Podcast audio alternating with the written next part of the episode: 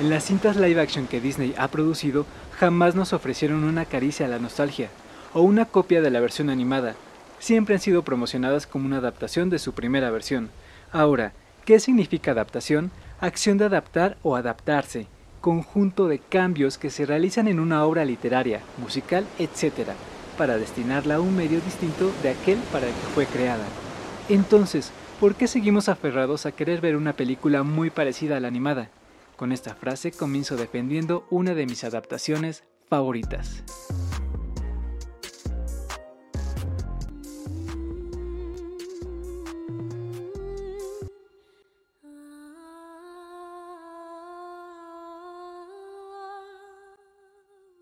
Son las 7 de la mañana y los saludo desde mi galería Disney en Toluca, Estado de México.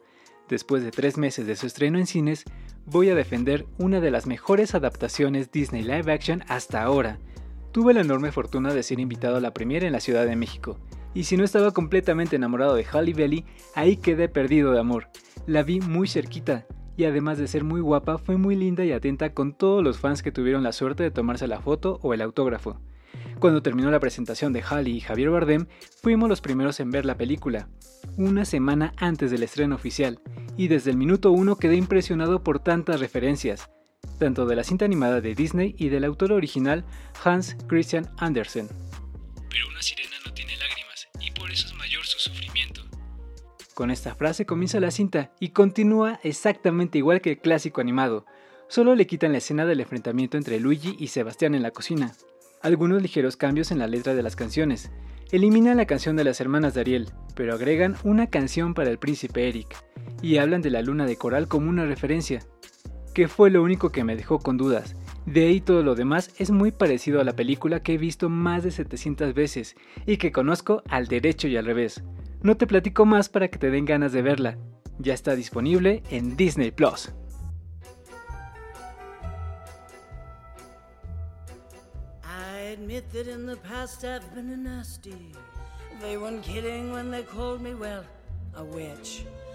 Ahora, México fue el segundo país donde la sirenita recaudó más en la taquilla y a nivel mundial un total de 125 millones de dólares. El director de esta cinta fue Rob Marshall. La música estuvo a cargo de Alan Menken, el compositor original de las primeras versiones, y Manuel Miranda, con quien compuso nuevas canciones. Aquí debo agregar que amé el rap de Scarlett y Sebastián. Hay un rumor, y la nueva canción de Ariel, Primera Experiencia. No tanto la canción del príncipe Eric, Aguas Indomables, pero me encantó verlo más tiempo en la película. Hey, wake up, wake up, wake up. What? Hey, have you not heard that scuttlebutt? No, the gossip, the buzz, the who said what, who does that, yeah, the scuttlebutt. Well, I was flying over Mi emoción estética por la nueva Sirenita comenzó desde que fue anunciada en las redes sociales de Disney en la cuarta temporada de este podcast, titulado Celebridades, le dediqué un capítulo a Halle Belly, donde les platicó mi sentir al saber que ella sería quien daría vida a mi princesa favorita. Pero todo comenzó a ser perfecto después de que sacaron el primer teaser. La letra de Ariel se veía espectacular y la voz de Halle sonaba maravillosa. Después Flounder, Sebastián y Scarlett se veían tan reales que me sentí muy tranquilo de cómo serían los efectos bajo el agua.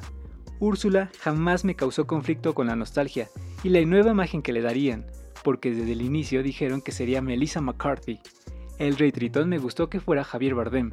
La nueva imagen que le dieron a las seis hermanas de Ariel me dejaron impactado. Las que más me gustaron fueron Caspia y Tamika. El príncipe Eric lo voy a reducir en una palabra. Perfectísimo. Con Flotsam y Jetsam me faltó que hablaran, pero me compensaron con un nuevo personaje, la reina Selina madre de Eric, aunque aún sigo pensando que esconde algo con Grimsby. Y por último, la actriz Jessica Alexander hizo un increíble trabajo con el personaje de Vanessa, aunque fueron muy pocos minutos en pantalla, fueron icónicos. El universo me mandó a Margarita Vargas. Sin su invitación, no hubiera logrado ese sueño que tenía desde que comenzó toda esta promoción. Me sentí soñado y muy agradecido con el universo por consentirme, y como yo, hubo millones de personas en el mundo con esta misma emoción.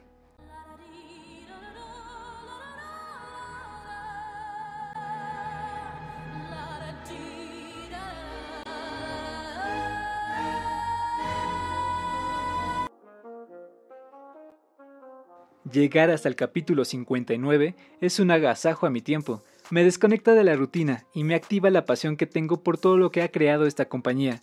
Tengo un capítulo en la primera temporada titulado Sujeta bien tu lengua y triunfarás, La Sirenita, y en la cuarta temporada uno dedicado a la actriz Halle Lynn Bailey. Te invito a escucharlos, conecten muy bien con este nuevo episodio. Sígueme en Instagram y Spotify. Muchas gracias. Adiós. Okay, okay, listen to me. The human world is a mess. Life under the sea is better than anything they got going on up there. The seaweed is always greener in somebody else's lake. You dream about going up there, but that is a big mistake. Just look at the world. right here on the ocean.